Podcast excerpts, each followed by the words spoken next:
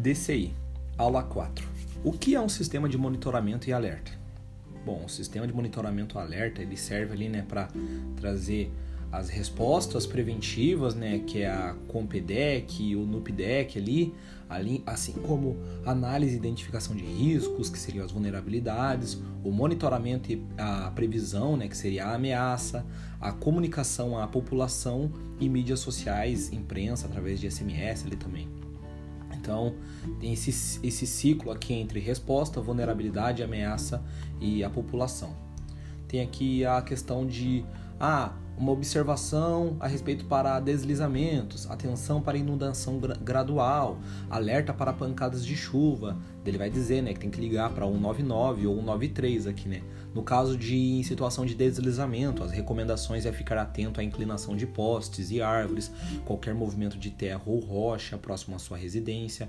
Já na atenção para a inundação gradual, a recomendação é não dirigir em locais alagados, evite transitar em pontilhões e pontes submersas, cuidado com crianças próximas a rios e ribeirões. É, no caso, no alerta ali, né, para pancada de chuva, seria as recomendações buscar um local abrigado, longe de árvores, jamais ficar ali na água, não dirigir em locais alagados também. Então existem alguns níveis possíveis, né, que são o de alerta ali por parte do sistema de monitoramento e alerta. Se tiver tudo branco ali no mapinha, é uma situação de neutralidade. Se tiver amarelinho, é observação. Então tá numa situação de observação já. Agora se tiver laranja, é atenção. Agora se tiver vermelho, alerta. E o roxo, alerta máximo. Alerta máximo. Então, se for para dizer, né, seriam cinco níveis possíveis, mas ali no desenho ficam quatro apenas, né? Fica observação, atenção, alerta e alerta máximo. É, então tem a possibilidade de um deslizamento estar, por exemplo, em uma fase de observação, cor amarela, ou uma fase de atenção, tipo, ah, tá tendo uma chuva fraca e tudo mais, então, pô, ó, só nunca, nunca atento à situação, tá laranjinha. Já tá ali muito chuva, chuva, chuva, chuva. Tem pessoa ligando já, já tá em atenção, já tá em forma de alerta, já em vermelho ali. É um exemplo, né? Acredito que cabe. As ações que devem ser tomadas para receber ali o alerta da defesa civil. Então já tá naquele vermelhinho ali, né? É, se houver realmente ali uma uma situação de inclinação de postes e árvore, qualquer movimento de terra ou rocha próximos a uma residência, aparecimento de rachaduras em muros ou paredes de sua casa, no caso, você deve agir, que é o que? Buscar um local abrigado, longe de árvores, placas, postes, energia e de outros objetos ali que possam ser arremessados.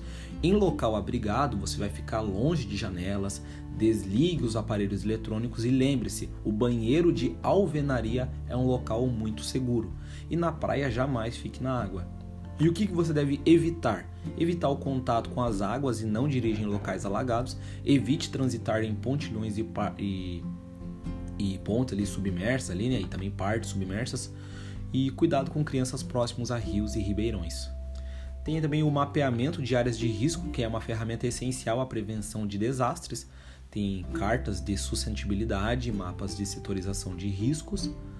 Logo abaixo também nós temos aqui o sistema de monitoramento e alerta antecipado, que é o que? Esse sistema de alerta antecipado visa salvar vidas e reduzir danos e prejuízos, fornece informação antecipada e de forma efetiva, permite indivíduos expostos a ameaças tomarem medidas para evitar ou reduzir seus riscos e se prepararem para uma resposta efetiva. Temos aqui as fases de atuação de um sistema de alerta, que foi esse que eu comentei, né?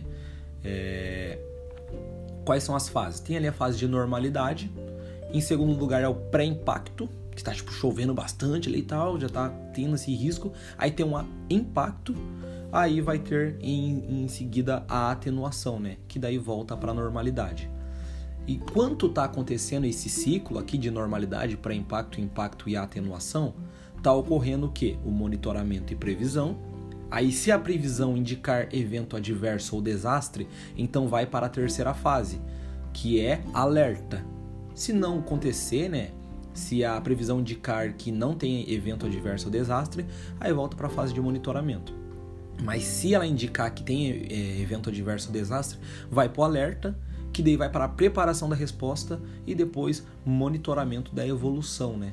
Então, Dentro dessa situação da fase de atuação do sistema de alerta, que é a normalidade, pré-impacto, impacto e atenuação, tem ali o monitoramento e previsão.